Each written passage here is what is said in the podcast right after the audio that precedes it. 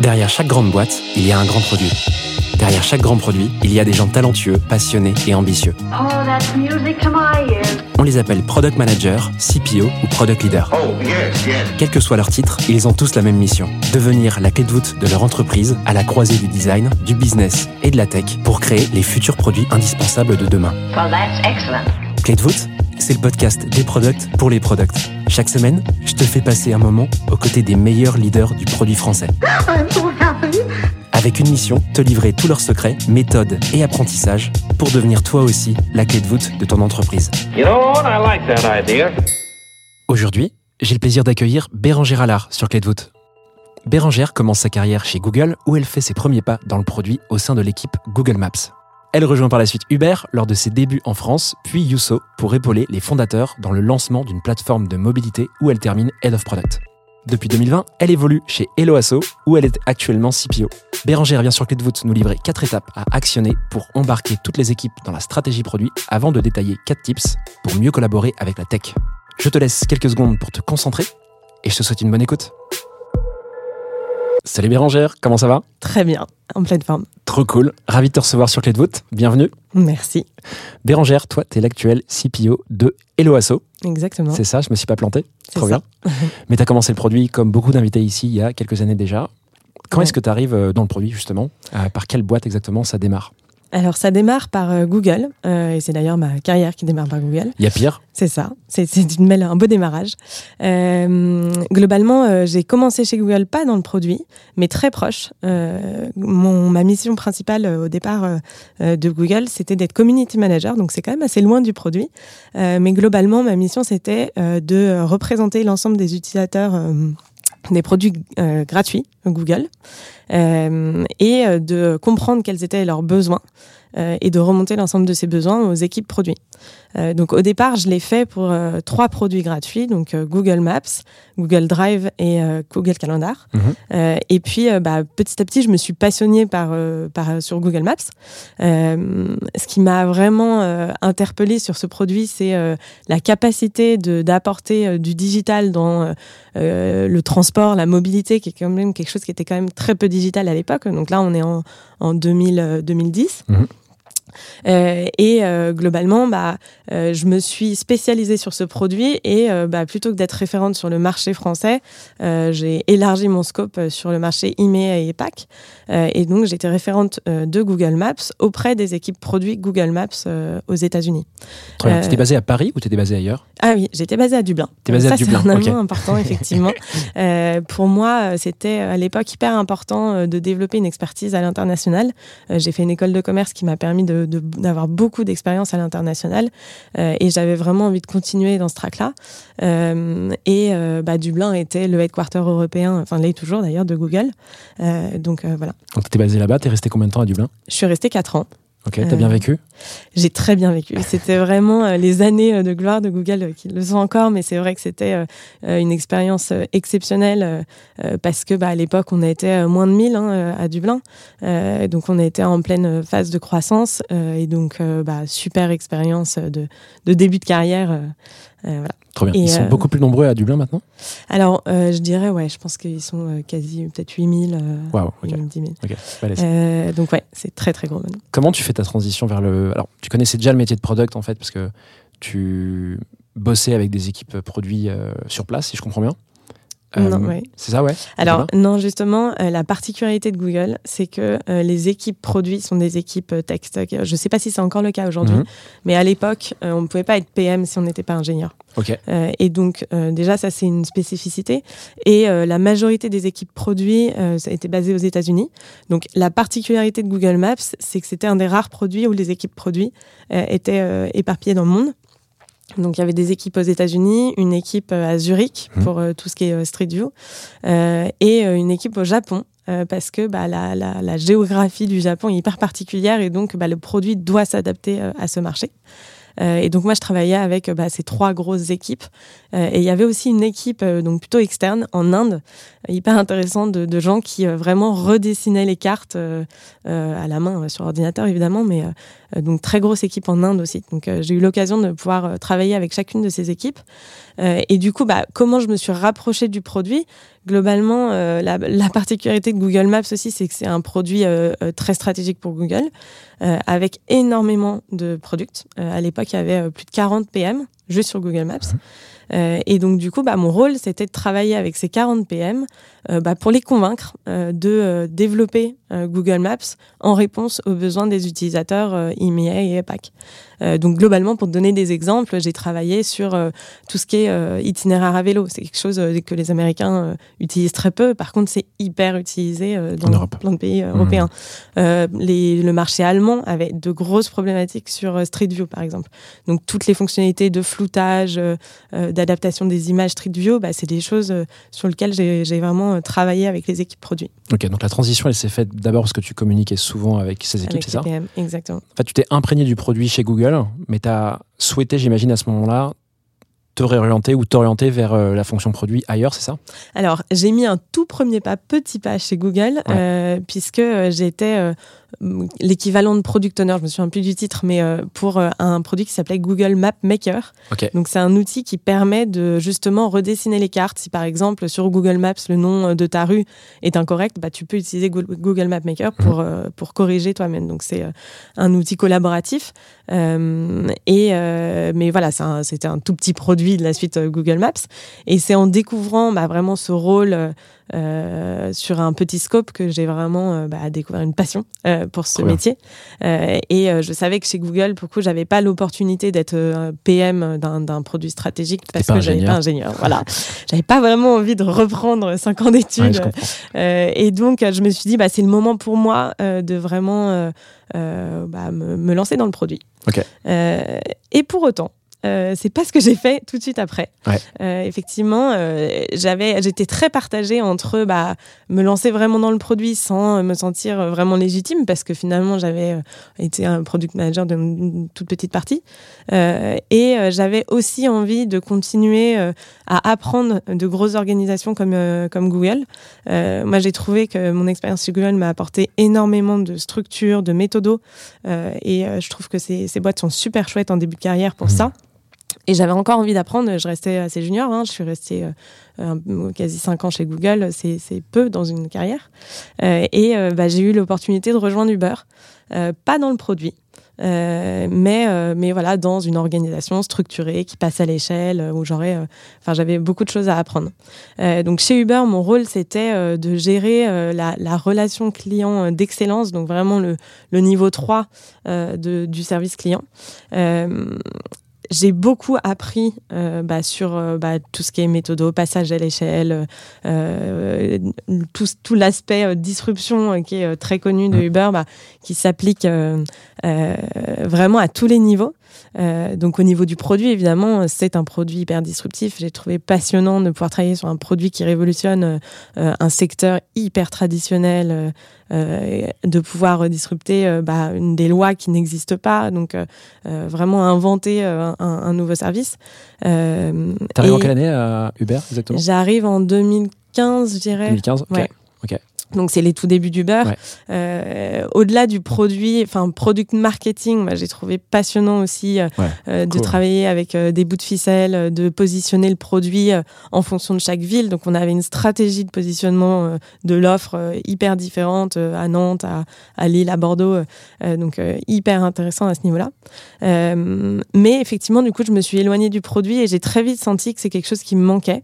Euh, et euh, un autre élément aussi euh, plus constructif, c'est que je m'en étais pas rendu compte chez Google, mais j'ai réalisé aussi que les valeurs d'entreprise étaient quelque chose d'hyper important pour Ouais. moi.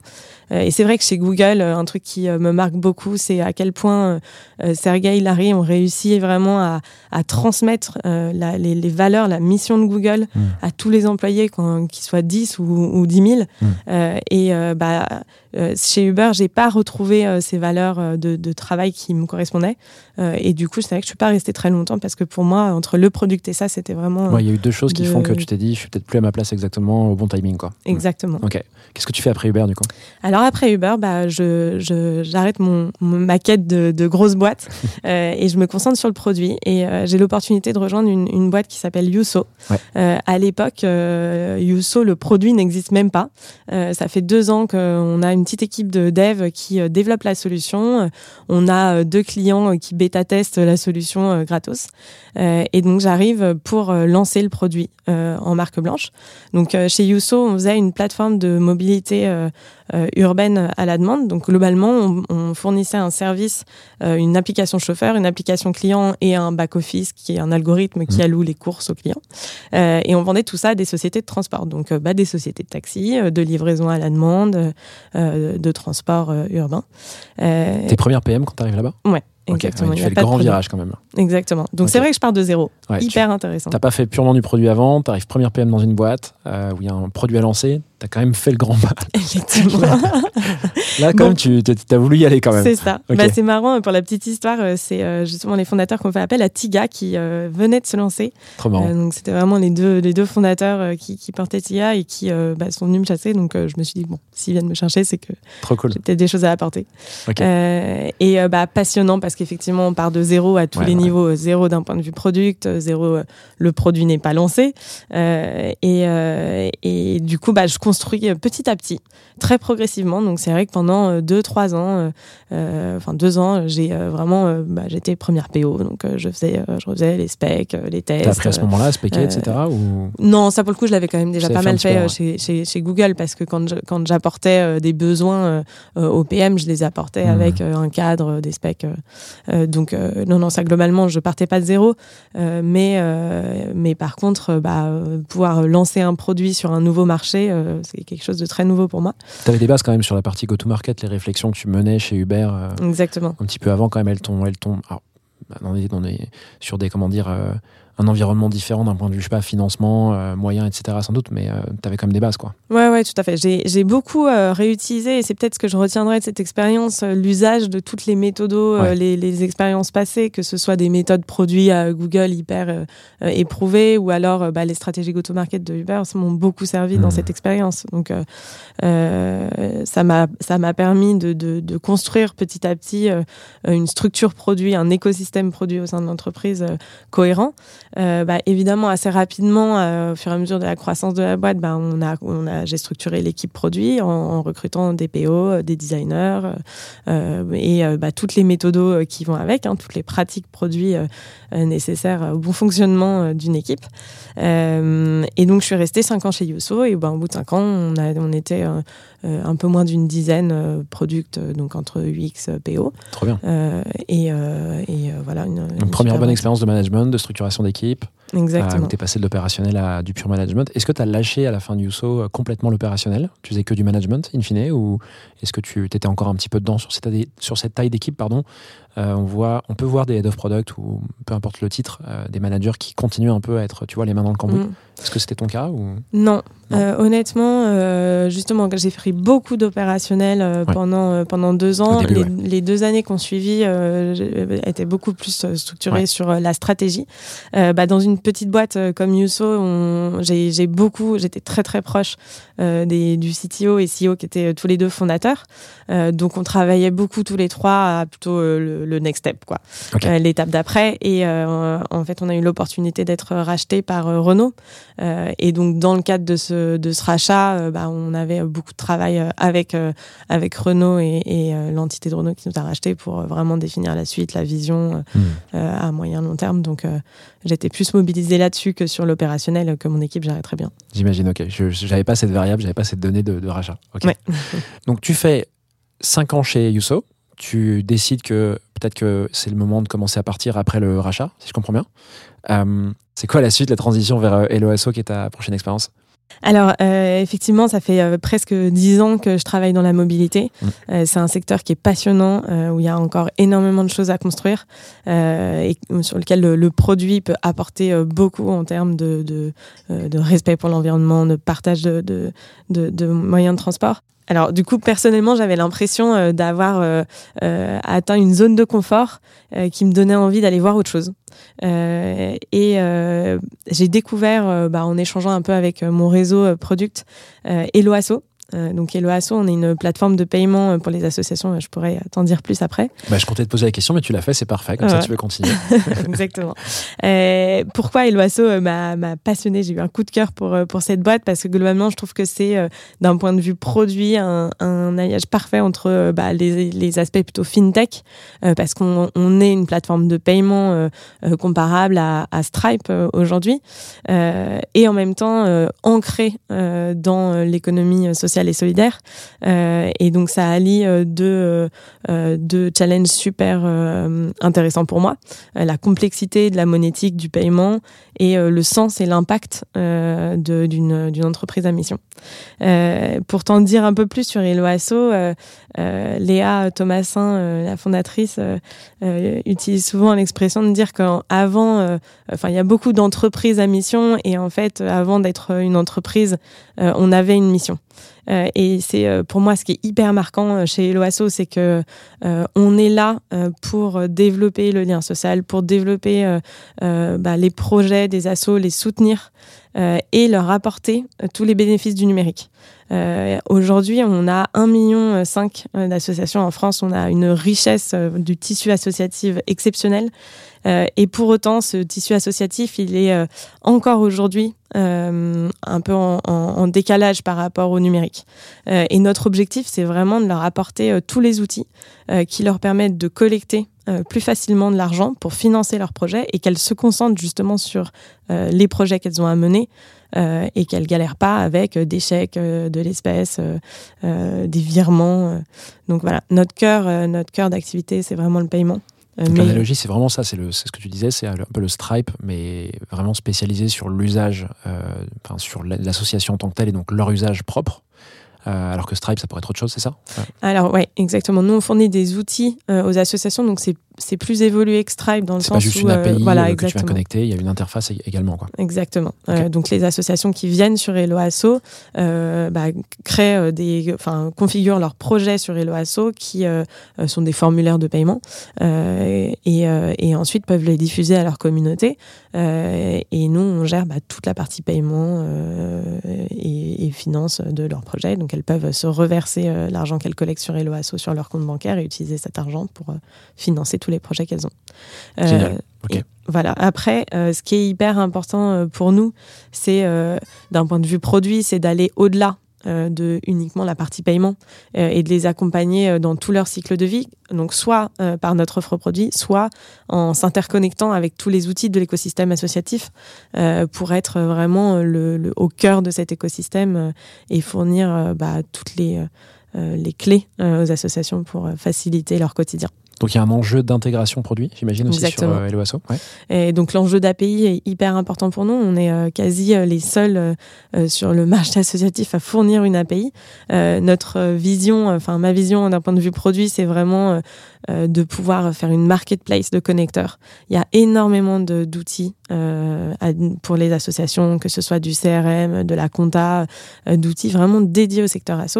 Euh, et bah, nous, on n'a pas envie d'être une plateforme tout en un. On a envie vraiment de bénéficier, euh, euh, enfin de faire bénéficier aux assos de tous ces, ces super outils euh, en, en leur permettant de se brancher à notre API. Comment t'expliques que tu vois, il y a plein d'outils aujourd'hui pour les sociétés traditionnelles. Quand je dis traditionnelle, c'est pas qu'une asso et pas une société traditionnelle, c'est juste que là, on en parle vraiment comme étant un peu différent du reste. Tu vois, tu peux penser à des boîtes comme euh, Conto, Pennylane euh, sur les sujets de compta ou de ou de, de, de- alors je vais pas dire compte bancaire parce que Conto, je crois qu'on n'a pas le droit de dire compte bancaire. Je crois que c'est compte en ligne. Euh, qui sont eux des boîtes qui s'intègrent très bien, tu vois. Euh, pourquoi ces boîtes-là sont pas utilisées euh, directement euh, par les assos? Ou alors pourquoi c'est mieux de faire, de créer des outils qui sont dédiés à l'association? Il y a une manière de faire qui est différente, un usage différent? Alors, je pense pas que, enfin, l'usage est, est- est sensiblement différent, mais comme euh, bah, la, la variété de clients que ces boîtes ont, euh, le facteur premier, c'est euh, bah, le facteur financier. Euh, les associations ont peu de moyens, Ouais. Euh, et euh, bah, effectivement, pour une association, de payer un Salesforce, bah, c'est un coût euh, Mm. phénoménal. Euh, donc, c'est vraiment euh, le, le- la question de coût. Et d'ailleurs, c'est quelque chose dont, je- dont je t'ai pas parlé, mais qui est quand même assez essentiel chez l'OASO, c'est notre modèle économique. Euh, non- on on a un modèle économique assez singulier puisqu'en fait on on n'a pas de, de fees euh, à l'usage du produit. Notre produit est 100% gratuit euh, et donc euh, notre revenu, notre seule source de revenus euh, est la contribution volontaire des, des payeurs. Euh, et du coup, ça, c'est hyper important. Plus qu'un modèle économique, c'est vraiment notre ADN. C'est-à-dire qu'on ne voulait pas créer un outil dont l'usage est freiné parce que les assos, elles n'ont pas les moyens de se le payer. Nous, on veut que les assos, elles gardent leur argent pour leur projet. Euh, et donc, euh, bah, comment, euh, comment on fait quand même pour continuer à vivre et à se développer Globalement, on compte sur la générosité des, payeurs. Donc, toi, quand tu vas aller prendre des places pour un spectacle de théâtre d'une association, bah, on va te proposer à la fin de ton parcours de laisser un pourboire pour Eloasso. Euh, et c'est notre seule source de revenus aujourd'hui et c'est ce qui nous permet bah, de continuer à offrir un service gratuit euh, 100% pour nos assos. C'est dingue. C'est une boîte qui a levé de l'argent?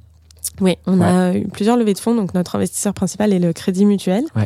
Euh, on a fait une levée de fonds en 2022, euh, la dernière euh, de 15 millions d'euros. Euh, donc effectivement, euh, bah, on bénéficie de, de, de ce support euh, très précieux, de l'expertise d'une banque aussi. C'est hyper important par rapport aux services qu'on développe. Et vous arrivez prouvé, à prouver qu'il y a une traction commerciale suffisante pour que des investisseurs viennent quand même. Parce que Tout les à investisseurs, ils peuvent faire de la philanthropie, mais ils sont aussi là pour avoir des retours. Quoi. Donc, Ouais, ouais. Et on est donc EBITDA positif aujourd'hui. Donc Ok, hyper globalement, on a un business plan solide. La levée, elle nous a permis, c'est un élément important par rapport à la comparaison avec Stripe, elle nous a permis de financer, euh, enfin, nous permet de financer euh, le, le fait de devenir établissement de paiement et donc de développer Mhm. euh, une solution technique qui nous permet émettre des cartes, des cartes, je dirais, pour de pouvoir émettre des cartes bancaires demain, enfin des cartes de débit, même pas de crédit, je crois. Oui, exactement. Donc c'est quand même la distinction. On Ouais. ne devient pas la banque des assos comme Ouais. tu l'évoquais pour Conto. Ouais. On ne fera jamais, on va pas faire crédit pour les associations. En revanche, euh, pouvoir leur proposer de nouveaux services euh, financiers, euh, c'est vraiment ce qu'on a envie de faire. Et puis être plus autonome aujourd'hui dans notre capacité à gérer ces flux, euh, c'est hyper important pour nous. Hyper intéressant. Bah écoute, moi j'apprends. Alors j'avais vu sur la préparation à un moment euh, ça, mais je me souvenais plus exactement de comment ça fonctionnait. Donc trop cool que euh, tu aies rappelé ça. Récemment, j'ai parlé plusieurs fois avec des CPO de ce modèle, en particulier avec Juliette. euh, que on a. Alors là, on est en novembre quand on enregistre. Euh, et Juliette, euh, on, a diffusé son épisode en novembre justement, et elle raconte euh, qu'elle elle vient du Guardian, un moment qui est un média anglais où le, une partie du système économique, enfin du modèle économique vient de là. Mm. Et on a évoqué Wikipédia qui fonctionne un peu sur ce, ce, ce, cette, euh, ce mécanisme-là aussi. Et c'est vrai qu'à première vue, par intuition, tu te dis, waouh, mais ce truc, c'est absolument pas prévisible de gagner de l'argent comme ça. Et euh, bah là, tu vois, tu, tu prouves à nouveau que, que c'est un système qui peut fonctionner si, bah, j'imagine, les valeurs sont là, euh, si la mission est bien portée. Et puis, euh, il y a aussi des mécaniques économiques derrière, je pense, mais Exactement. hyper intéressant. Trop bien. Ouais, et je, trouve que c'est hyper important de montrer qu'en fait, ces types de modèles sont pérennes et peuvent fonctionner. Ouais. Et ce qui est drôle, c'est qu'on le voit beaucoup, bah, ça, nous fait, ça nous fait sourire, mais dans le secteur associatif, de plus en plus d'acteurs, concurrents, ou directs ou indirects, Mettre en place ce système. mettent en place ce système. Intéressant. Trop bien. Bah, écoute, merci beaucoup pour euh, tout ça. Euh, je vois que le temps passe et on a plein, plein de travail encore euh, à faire sur cet épisode. Pour peut-être finir sur, sur cette partie, est-ce qu'il y, a- un moment, ou une, un- tu une, expérience qui t'a particulièrement marqué ou, ou donné du fil à retordre dans toutes les étapes qu'on a, qu'on a énoncées là?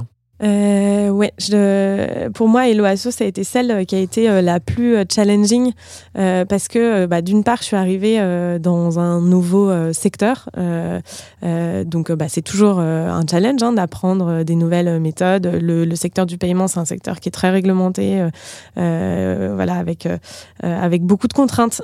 Donc, il y, y avait cet élément-là. Le secteur de, de- de- associatif fonctionne de façon très très différente du secteur traditionnel. Euh, mais aussi euh, parce que euh, bah, je suis arrivée avec une équipe déjà en place. Et ça pour le coup bah, euh, par rapport à mon expérience précédente euh, j'avais jamais été confrontée à cette difficulté. Euh, donc c'est bah, gérer des gens qui sont euh, qui sont déjà en place structurer l'équipe la faire évoluer pour qu'elle prenne bah, la direction qui me semble la bonne. Et et je dirais bah, la relation avec le codir. C'était aussi la première fois bah, que j'intégrais un codir structuré. Dans mon expérience précédente, j'étais en tripartite avec euh, le CTO et, et, CPO, CTO et CEO, pardon, euh, fondateur. Mais là, on a euh, du coup un codir de sept personnes. Euh, donc vraiment trouver sa place euh, dans un comité de direction euh, et euh, bah, vraiment euh, insuffler euh, euh, les enjeux produits euh, dans, dans cette dynamique, euh, ça a été un, un challenge pour moi. C'est vrai qu'à chaque expérience, toi, tu repartais un peu de zéro sur des éléments. Je sais pas si tu as fait exprès, mais euh, devenir première PM d'une boîte sans avoir fait complètement du produit en amenant l'équipe jusqu'à une dizaine de personnes, repartir sur une autre boîte où l'équipe est déjà là euh, et prendre un rôle euh, direct de leader et tout, c'est vrai que c'est pas simple. C'est Euh, ça. Ouais, bien. effectivement. Mais c'est euh, peut-être euh, ouais, une, un, un fil rouge dans mes expériences de, de, de sortir de ma zone de confort. euh, euh, quelque chose qui est hyper Ce qui a important rendu pour ça moi. cohérent, ouais. Ok, trop bien. Écoute, Bérangère, je te propose qu'on passe à la deuxième partie de l'épisode, après avoir parlé de ton parcours. On va partir sur un, euh, enjeu, un challenge organisationnel. Est-ce que tu es prête? Avec plaisir. C'est parti. J'interromps l'échange 10 secondes pour te dire de ne pas oublier de noter Clé de voûte 5 étoiles sur Spotify, Apple Podcast ou la plateforme de ton choix. En faisant ça, tu m'aides à faire connaître le podcast au plus grand nombre. On reprend l'échange. C'est parti pour cette seconde partie d'épisode. Il faut vraiment que je trouve une autre formulation ici, euh, parce qu'à chaque fois, je fais une répète sur, euh, sur partie. Euh, de quoi tu veux nous parler dans cette partie, euh, Bérangère? Bah, J'aimerais vous parler de comment on embarque l'ensemble d'une organisation dans la stratégie produit. Alors pourquoi c'est un sujet qui, qui te tient à cœur de- d'évoquer ici C'est que tu as été traumatisé par ça dans tes expériences Comment ça s'est passé Bah, c'est pas tout à fait faux. Euh, ouais, si j'avais un truc à retenir de, de mes euh, dix années d'expérience, euh, c'est euh, justement ce challenge, enfin que j'ai le sentiment d'avoir euh, beaucoup eu euh, sur euh, à quel niveau, enfin où est-ce qu'on met le curseur euh, quand on embarque euh, la boîte en fait dans la stratégie produit, surtout dans des boîtes où euh, bah, le produit est au cœur de l'activité. Mm. Euh, et vraiment, je suis passée par des phases, euh, notamment au début de chez Yusso, je suis arrivée, on avait la liste au Père Noël avec bah, du coup chacune des équipes qui arrivait avec une liste de 150 lignes de choses à faire, de besoins. Et en fait, la stratégie produit était construite avec cette liste au Père Noël.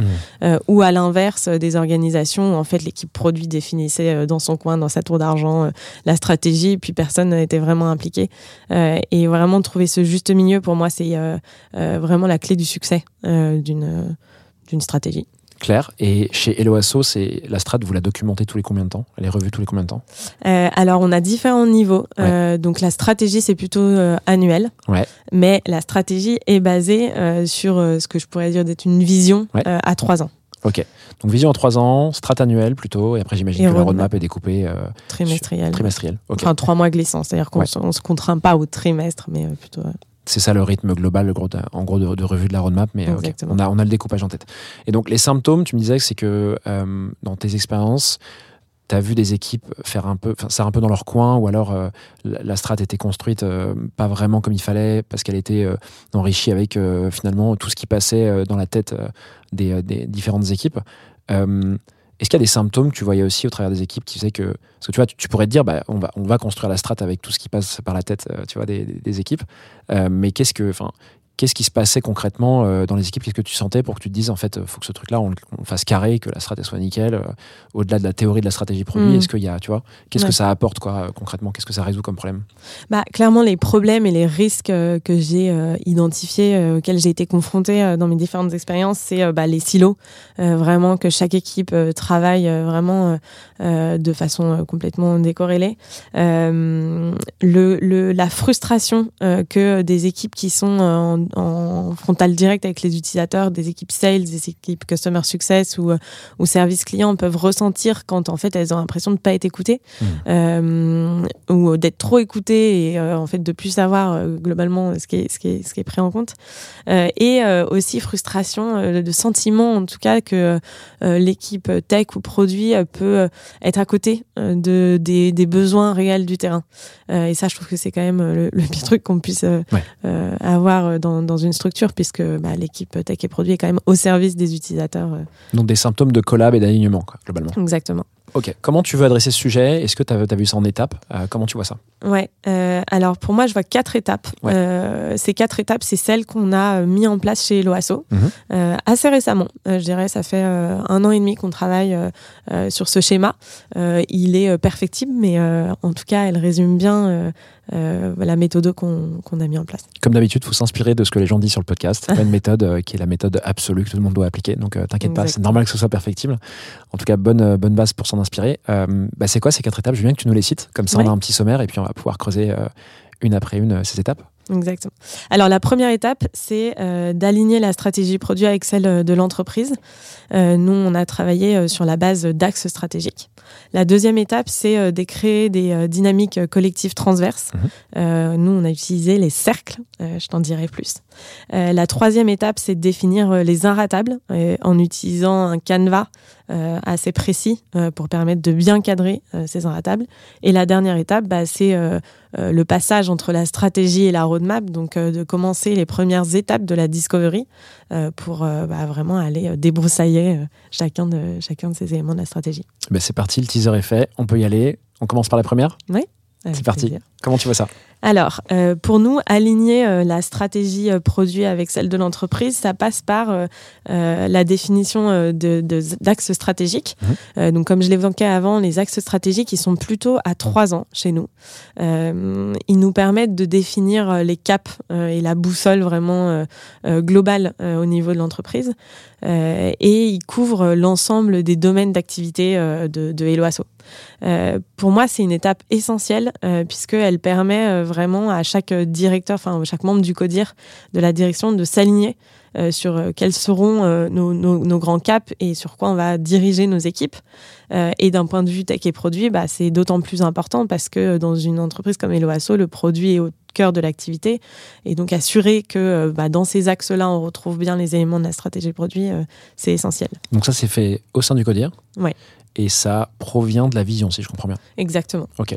Euh, C'est quelques phrases que tu notes quelque part. euh, C'est quoi le format concrètement de ça? Tu... Alors, c'est très simple. Ouais. Euh, globalement, euh, nos quatre axes, c'est un gros cube Ouais. euh, qui se divise en quatre avec bah, quatre phrases. Donc, être une plateforme de paiement robuste, sécurisée. Ouais. un autre axe autour des services à destination des assos, du grand public. Donc, c'est vraiment des axes assez orientés business et utilisateur.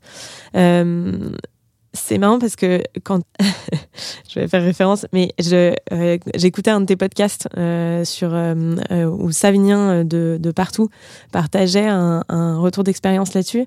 Et il disait que euh, selon lui, et alors il parlait plutôt de la vision produit, euh, mais il disait que c'était un outil hyper in- important parce que c'est hyper fédérateur. Mhm. Euh, et du coup, bah, la définition de ces axes pour nous, euh, je le ressens comme quelque chose de très fédérateur parce qu'en fait, tout le monde les connaît par cœur. Ils drivent notre quotidien. Il n'y a pas un jour où on ne parle pas d'un de ces axes-là. Euh, et donc, ils sont, c'est, c'est le socle de, de, de toute notre activité au quotidien. Juste un élément euh, euh, que je trouve intéressant, c'est que tout le monde n'a pas euh, l'opportunité d'être un membre du CODIR, hein, clairement, mais je pense que même pour un product owner, product manager, on a, enfin, tu peux aussi challenger ton N plus 1, ton N plus 2 pour qu'il te communique très clairement euh, quels sont ses caps euh, ou axes stratégiques, euh, parce que bah, je pense que toute personne qui n'a pas ça en tête bah, pourra avoir du mal à ensuite travailler sur la stratégie roadmap. Donc, je pense que même si on fait pas partie d'un codir, on peut aussi contribuer avoir- à ça en en- en n'hésitant pas, pardon, je cherchais mon mot, à, à communiquer à son N plus 5 qu'on veut plus de clarté sur, euh, sur la vision et la strate de la boîte, quoi, c'est ça? Exactement. Ok, donc l'étape 1, c'était ça, c'était la définition de la vision et donc euh, bah, cette transition vers la strate, si je comprends bien, euh, Exact. pouvoir la, fa- la, la, la mettre euh, en forme, quelle que soit la forme d'ailleurs euh, qu'elle a. Oui. Euh, c'est quoi l'étape 2 L'étape 2, c'est les cercles. Alors, euh, nous, on, a, on a utilisé ce- cet organe, euh, les cercles, euh, en s'inspirant de l'holacratie qu'on a mis en place. Alors, j'étais pas encore chez l'OSO à l'époque. Euh, Tu peux expliquer ce que c'est que l'holacratie? On n'a pas beaucoup parlé ici. Alors, Moi, je connais un petit peu, mais je suis pas sûr que les gens sachent tout ce que c'est. C'est vrai. Alors, je vais pas aller dans le détail parce que sinon, ça pourrait faire l'objet d'un podcast. On va faire 10 à part podcasts dessus entière. et les gens vont, vont commencer à lever les yeux si on fait ça. Exactement. Non, mais globalement, c'est un principe de l'entreprise libérée euh, qui euh, vraiment transforme la façon dont l'organisation est structurée avec une vision euh, très différente de celle de l'organisation verticale, hiérarchique. Euh, nous, on l'a on l'a mis en place, mais c'est vrai que ça demande énormément de rigueur, de méthodologie.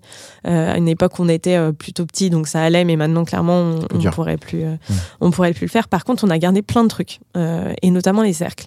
Euh, et nous, ça nous a été vachement utile d'utiliser bah, ces organes. Donc les cercles, c'est peut-être d'un point de vue produit ce qui se rapproche le plus d'un chapter. Euh, simplement, là, ça dépasse l'organisation tech et produit. Euh, et euh, globalement, un cercle est une équipe qui est constitué, euh, bah, qui est pluridisciplinaire, donc qui est constitué euh, de plusieurs, bah, métiers. Donc chez nous, un cercle, bah, il y a une personne de chacun de nos départements, au moins, au moins une personne. Côté tech et produit, il y a plus de personnes. Il y a au moins un designer, un product, un tech. Qui euh, bah, sont là pour représenter euh, le produit. Euh, et en fait, nous, chacun des cercles, on a un cercle par axe stratégique. Donc, euh, je te rappelle, on a quatre axes stratégiques. Mhm. Donc, on a quatre cercles. Et en fait, pourquoi c'est un chapter? C'est parce que tous ces gens euh, qui appartiennent au même cercle ont comme mission commune et, et, et, dans leur quotidien euh, contribuent particulièrement à un axe stratégique. Euh, et pour nous, ça a été euh, déterminant de créer euh, cette dynamique-là parce que ça a permis de créer cette dynamique collective avec une mission commune qui appartient à toute la boîte. Euh, et ça m'a, du coup, d'un point de vue euh, produit, euh, ça a été aussi un élément déterminant pour justement cette question de la, de la vision produit. C'est-à-dire que c'est plus le produit et la tech qui travaillent euh, principalement sur, sur la vision, la stratégie produit, mais c'est vraiment le cercle, chacun des quatre Mhm. cercles qui y contribue.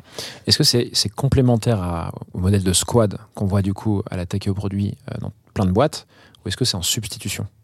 C'est complémentaire, C'est complémentaire. Donc les squads existent toujours tout à fait. pour, pour délivrer, pour délivrer et pour créer le produit, le développer. Euh, et ces cercles interviennent quand? C'est dans d'autres rituels du coup qui se font euh, pour, euh, pour faire avancer la boîte et, et- et le produit au sens global du terme, c'est ça? Ouais, c'est une très bonne question. Euh, Pour, euh, pour moi, le succès de la mise en place de ces cercles, c'est qu'ils aient des rituels, Mhm. qu'ils aient une raison d'être. Euh, donc, cette équipe, c'est une équipe. euh, L'équipe principale des gens reste leur équipe métier. Euh, simplement, bah, il faut que, que cette équipe existe. Donc, on a mis en place des rituels donc, sur une cadence plutôt mensuelle. Donc, les cercles se réunissent tous les mois. En fonction de la période de l'année, bah, soit ils se réunissent pour définir euh, la, stratégie de l'année suivante, ce qui est le cas actuellement, euh, ou alors sinon plutôt bah, pour euh, suivre, euh, partager des updates, des actus autour de l'axe stratégique qu'ils portent. Euh, ce qui a été aussi important pour nous, c'était d'assurer que de bien clarifier où sont les, les, les, les prises de décision. Donc la prise de décision reste au niveau du département, de l'équipe, du, directeur, Donc des squads. hors cercle, Voilà, hors cercle, hors cercle. pardon, ou hors squad. Exactement. En revanche, les cercles, ils sont là pour alignement, pour euh, consultation. Euh, donc, c'est vraiment euh, plutôt des, des, ouais, des organes de, de, de partage euh, plus que des organes Mhm. décisionnels. Donc si je pousse un peu loin, tu pourrais très bien dire qu'une boîte peut être, je sais pas si c'est le cas d'Eloasso, mais organisée d'un point de vue tech et produit en feature ou impact team. Mhm. Et à côté, euh, y mettre, donc euh, vraiment euh, à nouveau, c'est c'est en complémentarité, des cercles qui soient des cercles bien sûr euh, thématisés sur euh, bah, votre strat en particulier. Euh, toi, tu avais quatre axes sur le- la strat, ça pourrait être 10 axes, bon, je ne souhaite pas, mais ça pourrait être ça. Et donc en fait, tu peux avoir une impact team qui bosse sur un cercle qui est, euh, je sais pas, euh, un tel objectif stratégique, quoi, c'est ça? Exactement. Ok. Est-ce que vous faites tourner les cercles au, au fil de l'eau? C'est-à-dire qu'on pourrait imaginer qu'il y a une impact team qui ne bouge pas, c'est le même euh, OKR par exemple de l'impact team qui, euh, qui, euh, qui reste d'année en année. Par contre, euh, elle bouge de cercle, c'est-à-dire que les membres de cette impact team vont changer de cercle d'une année sur l'autre? Je Alors, complexifie un peu ouais. pour voir un peu comment tu. comment tu vas. euh, moi, j'aimerais beaucoup. Euh, Aujourd'hui, ça a été un gros challenge déjà pour nous de Pour mettre, en place, cette dynamique. J'imagine bien. Euh, ça a été euh, pour- la tech et le produit, c'était hyper naturel. On fonctionne En en, orga matriciel, en Ouais, rituel, donc en fait c'était juste une extension de notre, notre pratique de travail. Pour toutes les autres équipes, ça a été un vrai challenge. Et elles ont vu ça. euh, un des challenges dans la mise en place de ces cercles, ça a été vraiment de, que ce soit pas perçu comme un truc supplémentaire, une surcharge, mais que les équipes voient dès le départ le bénéfice ouais. d'une synchro. Nous, on en était convaincus au niveau du codir, mais donc c'est vrai que intégrer dès maintenant euh, la, la- la logique dynamique euh, euh, des cercles, c'est peut-être un peu tôt, mais euh, moi je trouverais ça super chouette Bon, effectivement. là, on est parti dans le complexe. C'était juste que je voulais voir comment c'était. Est-ce que c'était vraiment complètement statique ou est-ce qu'il y avait une logique de faire évoluer les choses pour que les gens s'imprègnent d'axes stratégiques différents? Bref. Ouais. Alors par contre, un élément hyper important, c'est que au niveau des contributeurs individuels, euh, un contributeur individuel peut tout à fait euh, participer à deux cercles s'il le souhaite. Il a Forcément. un cercle de Mm. prédilection, mais après il peut euh, tout à fait participer aux autres. Donc, par exemple, un product marketing manager qui voudrait, euh, qui est très expert sur un sujet, qui pourrait euh, bouger de cercle. Ok. Notre PMM, par exemple, il est dans deux cercles. Voilà, bingo. Exactement. Ok. Et un autre élément hyper important euh, pour moi, d'un point de vue tech et produit, c'était que notre orga tech et produit, elle soit calquée à ces cercles. Donc en fait, nos tribes, on a quatre tribes Ouais. qui correspondent à ces quatre axes stratégiques. Euh, et au sein de chaque tribe, on a deux squads, donc on a huit squads au total. Ok. Euh, Donc il y a une et- synchro des tribes Ouais. sur les cercles. ouais. Et ça, ça, fasse un schéma, je pense, à Bérangère pour, pour que ce soit compréhensible pour tout le monde. quatre cercles, quatre On, tribes. on fera le schéma, on essaiera en tout cas. Trop bien. On passe, euh, si tu veux bien, à l'étape 3. Ouais. Il s'agit de quoi? Alors l'étape 3, bah, c'est la définition d'un ratable. Donc nous on appelle ça des inratables, mais on appelle ça comme on veut. Ce sont des objectifs, des initiatives. Globalement, pour moi cette étape elle est essentielle parce qu'elle matérialise la co-construction. Euh, donc ce sont les cercles qui définissent euh, ces inratables. Euh, d'un point de vue tech et produit, ce qui a été hyper intéressant pour nous, c'est de pouvoir fournir la matière à, ces- à chacun de ces cercles Mhm. pour définir les inratables. Pour moi, ça m'évoque beaucoup ce que, ben, on en parlait avant, mais Rémi Guyot évoque dans Discovery Discipline avec les activités de chaque étape de Discovery Discipline. Donc, on a fourni, euh, là, pour élaborer la stratégie 2024, à chacun des cercles, euh, toute la matière, donc euh, la data product usage, les verbatim des utilisateurs, le NPS, enfin un ensemble de matières qui permet à chaque cercle d'avoir de quoi construire les inratables. Euh, T'as un exemple d'Aratable, par exemple, euh, qui te vient en tête comme ça alors, bah, justement, on, on parlait de l'établissement de paiement. Un arratable, c'est euh, d'opérer en tant qu'établissement de paiement euh, et que notre service euh, technique de, de gestion monétique permette de, de gérer euh, 10 000 assos euh, à la fin 2024. Et donc, les cercles vont parler. alors, pardon, avant ça, chaque cercle a combien d'inratables comme objectif en ligne de mire? À peu près 5 ou 6. Et donc, ils parlent de ces sujets-là quand ils se réunissent, euh, c'est ça? Exactement. Et donc, du coup, dans la co-construction de ces inratables, euh, on a fourni aussi, côté tech et produit, un, un canevas. Euh, ce canevas, il est hyper important. Il est vraiment pas révolutionnaire, mais euh, il a permis euh, aussi bah, à toutes les équipes, toutes les personnes qui font partie des cercles et qui n'ont pas l'habitude de travailler avec ce, type de cadre, bah, ça, les, ça a vachement facilité le travail. Donc, dans ce canevas, globalement, on a le North Star KPI qui permet vraiment de définir bah, l'étoile polaire de l'inratable. Les KRI, c'est quelque chose qui est hyper important pour nous, donc qui result, non pardon, Key Risk Indicator. Euh, Ensuite, on définit l'inratable, on définit euh, les hypothèses ou problèmes auxquels cet inratable répond, euh, les, succès, les critères de succès qui nous permettront de dire on est content et on n'a pas raté l'inratable, les moyens nécessaires qui sont hyper importants ensuite pour définir le budget, euh, euh, et les, que ce soit en outils, en recrutement euh, et autres. Et ensuite, bah, tout ce qui est risque et dépendance, vachement important aussi pour bah, gérer, anticiper les dépendances d'une squad à l'autre ou d'une équipe à l'autre. Donc globalement, chaque cercle a travaillé sur à peu près 5 inratables pour son axe. Et donc, chaque tribe a ça comme objectif, j'imagine Parce que tu disais que les tribes étaient alignés avec les cercles, c'est ça? Exactement. Est-ce qu'il y a d'autres objectifs par tribe ou vraiment les objectifs d'une tribe, c'est ça? Ce sont euh, ceux que tu viens de citer Alors, bah, ça a été tout le challenge. euh, et c'est pour ça que le terme inratable euh, m'est m'est cher. C'est que bah, un inratable, c'est un inratable. Donc après, il y a des choses qu'on peut rater. Euh, donc on les appelle aussi inratables, mais c'est des inratables moins, moins inratables. Euh, donc, euh, donc voilà. Donc on a d'autres objectifs, euh, évidemment. Et c'est pour ça que pour moi, c'était vachement important qu'on se retrouve pas avec la liste de Père Noël de, de 30 inratables par axe, euh, qu'on se concentre sur euh, bah, 5 max. Euh, et puis après, bah, le reste, ce sont des objectifs euh, et on fera bah, notre- de notre mieux pour les atteindre. Euh, mais on sait euh, sur quoi se concentrer et, et ce qu'on veut vraiment pas louper à la fin de l'année? Trop bien. Le canevas que tu as évoqué là, est-ce que tu, tu as un modèle qu'on Ouais, pourrait je communiquer pourrais te le partager Super. avec grand On plaisir. mettra directement. Alors, il y a plein de gens qui m'engueulent parce que je mets pas directement les ressources dans le, la description de l'épisode. Euh, tout ça, en fait, c'est sur la newsletter qui est liée au podcast. Donc, je vous le dis directement maintenant. Je mettrai le lien de la newsletter. Ce sera beaucoup plus simple et vous aurez accès à euh, toutes les ressources et les documents qu'on vient d'évoquer. Génial, On en est à l'étape 3. Je crois qu'on l'a complété. exactement. Est-ce que tu veux qu'on passe à l'étape 4 Oui, euh, bah, l'étape 4, c'est vraiment, comme je te disais, le, le, le passage vers bah, le, la, la roadmap.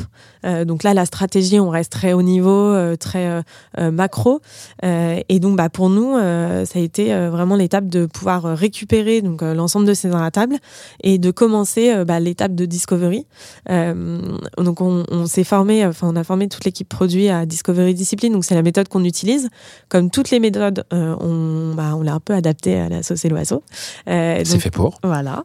Et donc, pour l'instant, nous, on, on se concentre principalement euh, au niveau de la roadmap sur euh, les trois premières étapes. Euh, donc le FOC, donc Frame, Observe et Claim. Euh, et donc du coup, en fait, on, utilise ces trois étapes pour formaliser euh, globalement le cadre de ce que seront nos épiques par la suite. Pour que les gens suivent là-dessus, juste la méthode fondée ou cofondée par Tristan Charvilla et Rémi Guillot. Le bouquin s'appelle Discovery Discipline, mais il y a un framework, en fait, un, acronyme qui est utilisé dans tout le bouquin qui s'appelle Focus, donc F-O-C-U-S-E-D si je ne me trompe pas. Et donc vous, chez Allo vous utilisez les trois premières lettres, à savoir le FOC, euh, pour pouvoir euh, créer ce fil conducteur qu'en interne de la transition vers la roadmap. Ça Oui. Alors, on utilise ces trois premières lettres à l'étape de euh, passer de la stratégie à la roadmap. Ouais. Ensuite, on déroule euh, les, les autres étapes, mais dans un plus court terme. C'est-à-dire Ouais. qu'on va pas définir euh, tout, euh, toutes les étapes un an à l'avance. Ouais. En revanche, moi, je trouve ça vachement intéressant de faire ces trois étapes, même pour des sujets qui sont plutôt euh, pour dans six mois, parce que ça permet déjà de mettre un cadre et de s'assurer qu'on parle tous de la même chose. Euh, et du coup, on a fait un truc super intéressant. On, s'est, on a passé une journée avec tout le pôle tech et produit, où chaque tribe bah, travaillait ensemble sur définir pour chacun des cinq inratables euh, par, par axe, euh, définir ces trois premières lettres. Et en fait, ils- chaque, chaque, euh, chaque équipe a pitché le claim euh, aux autres. Et, euh, et en pitchant le claim, bah, on essayait de, de deviner à quel ratable c'était rattaché. euh. Et en fait, c'est un outil euh, qui est euh, euh, très simple. Euh, Enfin, ces trois étapes, elles sont hyper simples à, à compléter euh, et elles parlent à tout le monde. Euh, elles sont hyper euh, accessibles et donc du coup pour nous ça a hyper bien marché. Et Donc, ensuite bah, la suite se déroule euh, dans une temporalité de trois mois glissants. Trop bien. Est-ce que tu as autre chose à ajouter? On a fait les quatre étapes. C'était balèze déjà. Je pense qu'il y a Ouais. des cerveaux qui fument autour de nous. Euh, J'espère que les gens ont pu suivre. On fera le maximum avec les templates pour pouvoir vous communiquer de la transparence. Est-ce que ouais, tu as autre chose à ajouter là-dessus? Bah, plus euh, en, conclusion, bah, je dirais qu'en retour d'expérience, c'est assez nouveau pour nous. Ça fait un an et demi qu'on Mhm. utilise cette méthode. Mais globalement, euh, pour nous, ça, moi, j'ai vu un, un vrai changement en termes d'adhésion euh, des équipes à tous les niveaux, que ce soit bah, des managers, des contributeurs individuels, le sentiment d'ownership, d'appartenance à, à une stratégie globale, le fait que tout le monde ait un peu mis les mains dans le cambouis, bah, ça, ça, ça permet à chacun de se sentir vraiment impliqué dans cette stratégie. Euh, et euh, globalement, bah, effectivement, euh, peut-être que c'était plus difficile à voir au tout début, mais le bénéfice euh, à moyen et long terme, c'est que bah, on est beaucoup plus efficace, beaucoup plus rapide dans l'élaboration de la stratégie euh, et on a un alignement beaucoup plus fort. Très Donc bien. euh, pour l'instant, je n'y vois que des points positifs. Une petite dernière question qui me vient en tête. À partir de quand tu penses, euh, peut-être en termes de taille d'équipe ou de maturité de boîte, on peut commencer à faire ce travail? Alors, euh, je pense que euh, nous, on a eu, on, on a eu besoin de, de, de cet alignement à partir de, on était à 80 à peu près. Euh, on n'a pas tout de suite opté pour les cercles, les axes. Au départ, on avait des activités. Enfin, 80 dans toute la boîte, hein, voilà. c'est ça? Ok. Ouais. Donc, ouais, moi, je dirais 80 dans toute la boîte. Et à l'époque, du coup, on devait être une quarantaine euh, Tech et côté produit. produit, ouais. Ok, hyper clair. Voilà, on a toutes les infos. Et ben écoute, merci beaucoup pour cette partie. C'était très clair pour moi. J'espère que ça allait pour les autres à nouveau. Euh, on fera le max. Est-ce que si jamais il y a des gens qui ont des questions, euh, ils peuvent te shooter un petit mail ou un LinkedIn euh, Ouais. pour approfondir? Trop cool. Avec grand plaisir. Il a dit oui qu'un sourire, donc je pense qu'on peut y aller. Je te propose qu'on passe à la troisième partie. Bérangère, est-ce que tu es prête? Je suis prête. Let's go.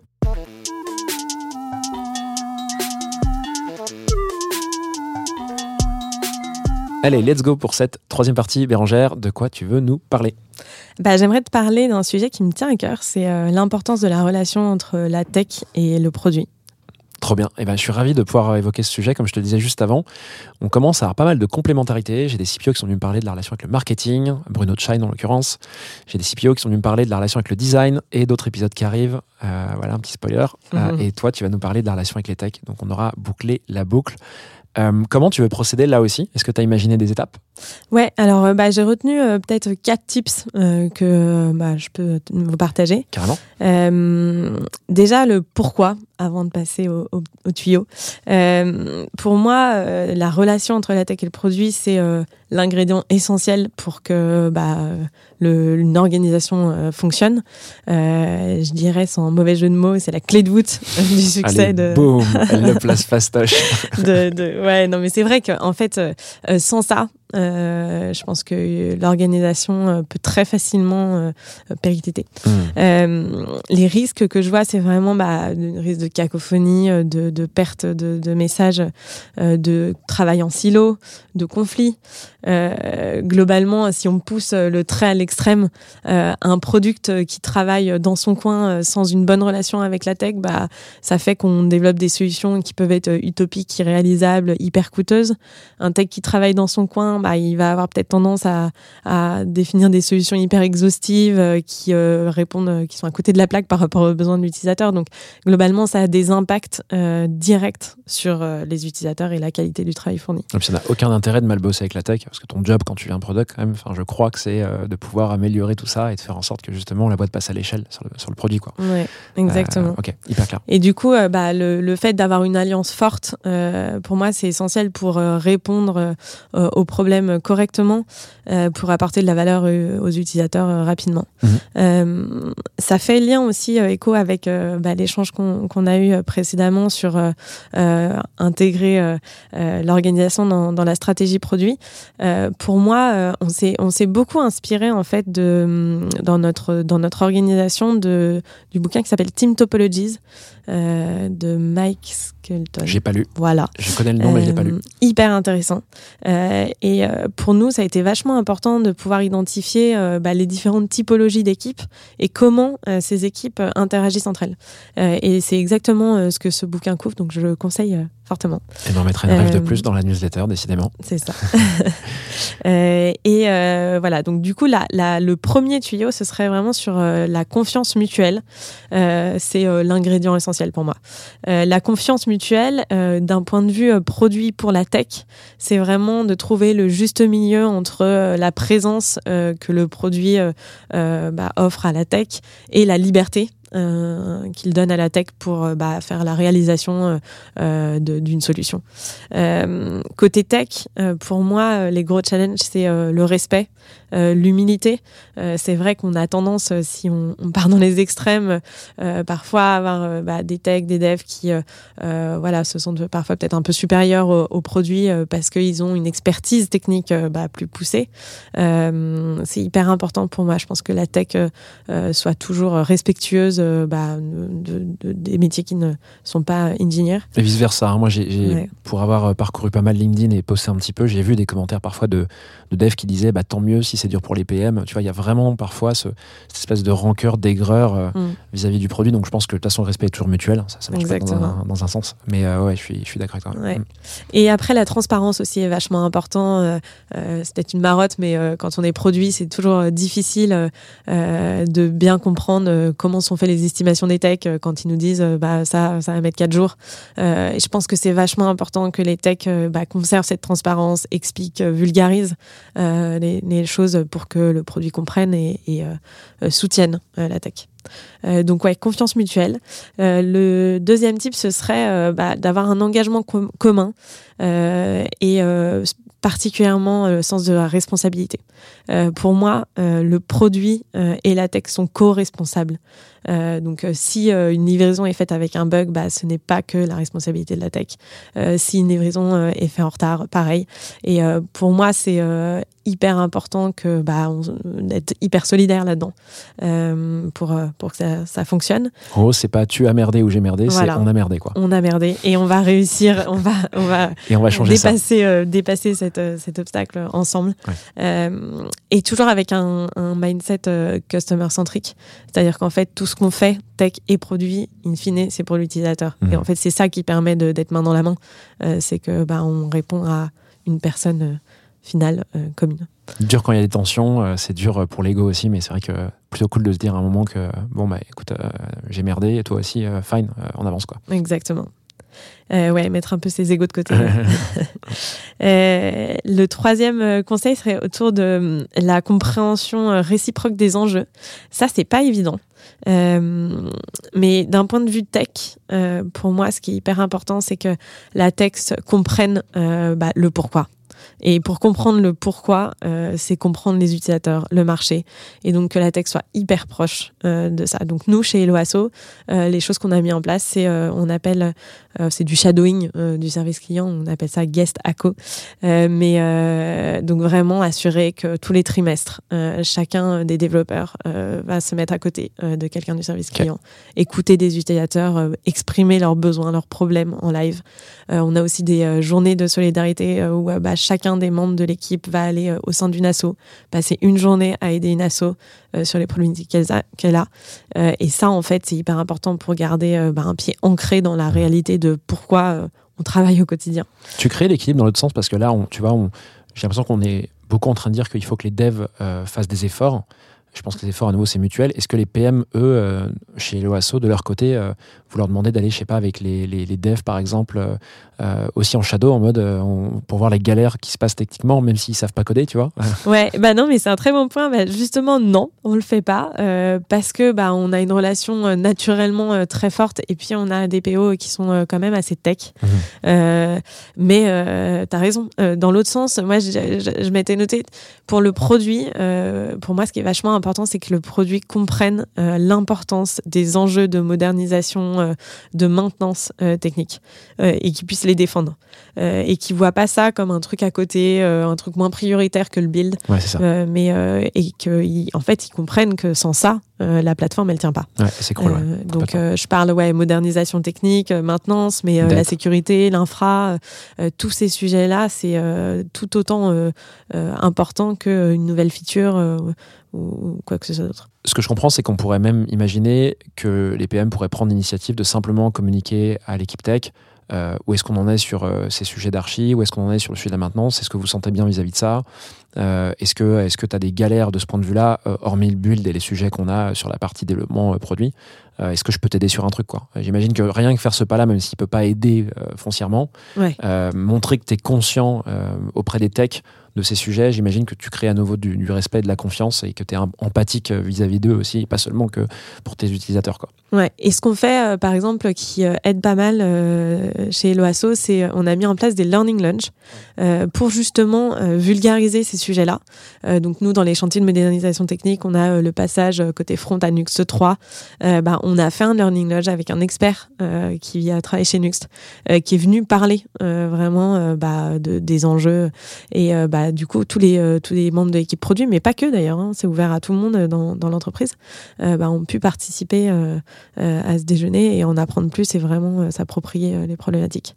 Et en fait, pour moi, ce tuyau, il est vachement important pour que tech et produit soient l'un et l'autre ambassadeurs des enjeux euh, des uns et des autres euh, au sein euh, de l'organisation en interne. Donc, un product puisse vraiment aller défendre pourquoi c'est hyper important de passer à Nuxt 3 auprès de, du service client, euh, mais aussi au sein de l'externe, bah, vis-à-vis de nos partenaires qui bah, peut-être sont en attente de voir des évolutions, trépignent d'impatience de voir les nouvelles features et puis comprennent pas pourquoi on a besoin de plus de temps pour faire des, des chantiers moins visibles. Hyper clair. Il me semble que tu as un dernier point. Exactement. Qu'est-ce que je le garde sous le coude. Euh, bah, ça concerne la, la, la co-conception et co-delivery. Euh, bah, pareil, c'est vraiment le partage de responsabilités euh, dans, dans l'étape plutôt bah, euh, delivery, production. Moi, je trouve vachement important que la tech soit présente et impliquée dès les premières étapes de la discovery. Donc, on en a parlé tout à l'heure, mais les étapes frame, observe, claim de discovery discipline, la tech chez nous est partie prenante de ces étapes-là. Euh, et elle doit pas arriver euh, une fois qu'on a euh, défini le cadre et puis que voilà, on, démarre la partie spec.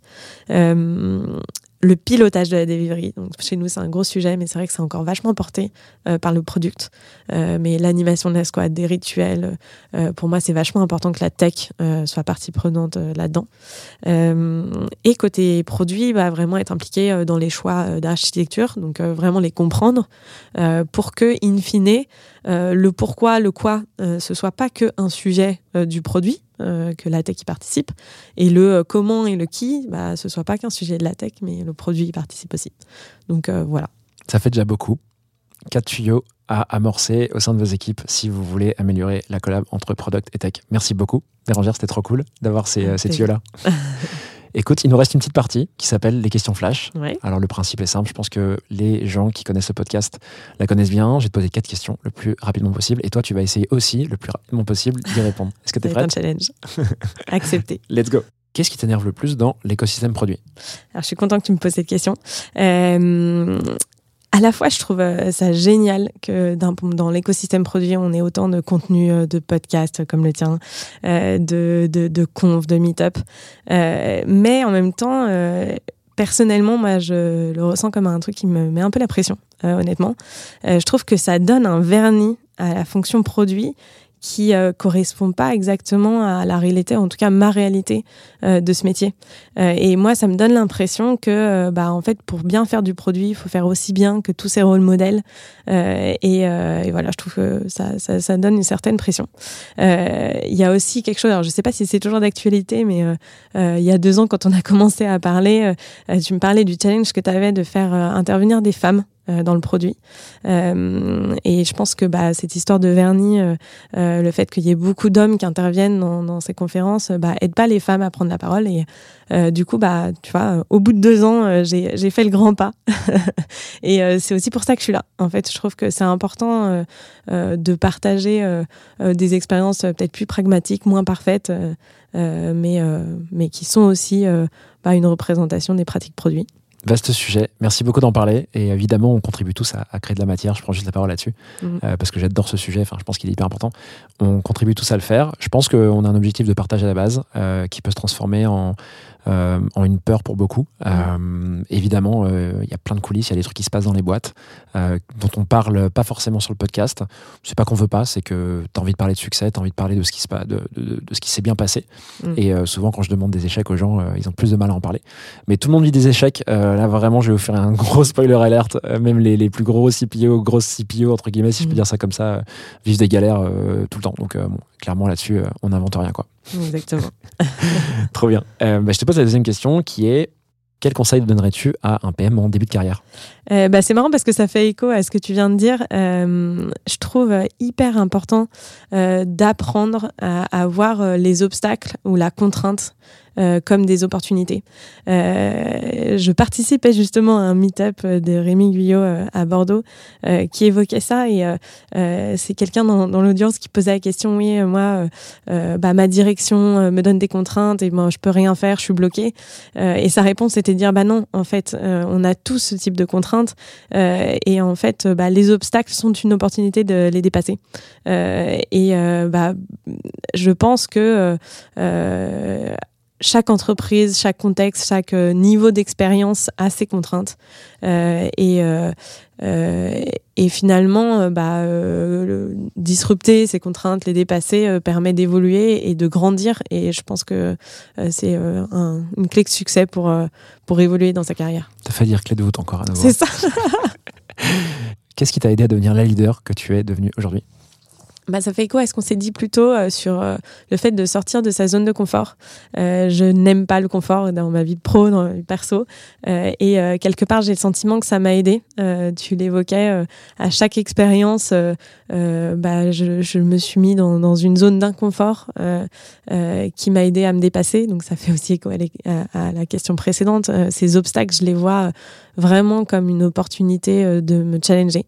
Et je suis très à l'aise avec ça. Et euh, notre échange aujourd'hui en est une. euh, je suis pas forcément à l'aise avec la prise de parole et pour autant, je suis ravie de cet échange avec toi. Alors là aussi, je confirme, 80% des gens qui viennent sont pas à l'aise. Moi, le premier, parfois. Écoute, pour finir, j'avais une dernière question. Serait euh, qu'est-ce qui a été game changer dans ta boîte? Qu'est-ce qui a tout changé dans ta boîte euh, en termes d'orga? Bah, chez Eloasso, euh, pour nous, c'est vrai la mise en place de ces cercles dont on a parlé euh, euh, dans les trois étapes euh, pour euh, intégrer une organisation dans la stratégie produit. Euh, ces cercles, en fait, ça a été game changer parce que ça a permis aux gens de communiquer, de travailler ensemble. Alors qu'avant, bah, à part les moments d'équipe autour d'un verre, euh, on n'avait pas vraiment ces temps de travail communs, main dans la main. Euh, et euh, on voit à tous les niveaux que ça a un impact très fort euh, euh, sur la, la dynamique d'équipe, la cohésion, le fait que les gens se connaissent euh, et partagent des choses ensemble euh, autres euh, dans leur quotidien. Trop bien. Voilà, on a fini. Merci beaucoup, Bérangère. Merci venue. à toi. C'était très chouette. Jusqu'à Paris dans le froid et la C'est pluie ça. pour enregistrer cet Hâte épisode. de revenir à Bordeaux. Ouais, ouais, ouais, bah écoute, tu pourras revenir à Paris enregistrer sans problème. Je te souhaite une, une super continuation. J'espère que tout se passe bien chez Eloasso et que ça va continuer. Et euh, puis, bah écoute, on se reparle euh, bientôt. Merci. Salut, salut. À très bientôt. Bye. Voilà, j'espère que cet épisode t'a plu. I have everything here. Si c'est le cas, tu peux me soutenir de deux façons. Laisser 5 étoiles sur Apple Podcast ou Spotify et un petit commentaire, ou partager cet épisode à une personne de ton entourage. Oh, yes, yes. Je te remercie vraiment pour tes retours. C'est grâce à toi que j'améliore Clé de voûte pour le rendre utile à ton quotidien. Darling, this trip's an inspiration. Je te donne rendez-vous la semaine prochaine pour un tout nouvel épisode riche en contenu actionnable. À très vite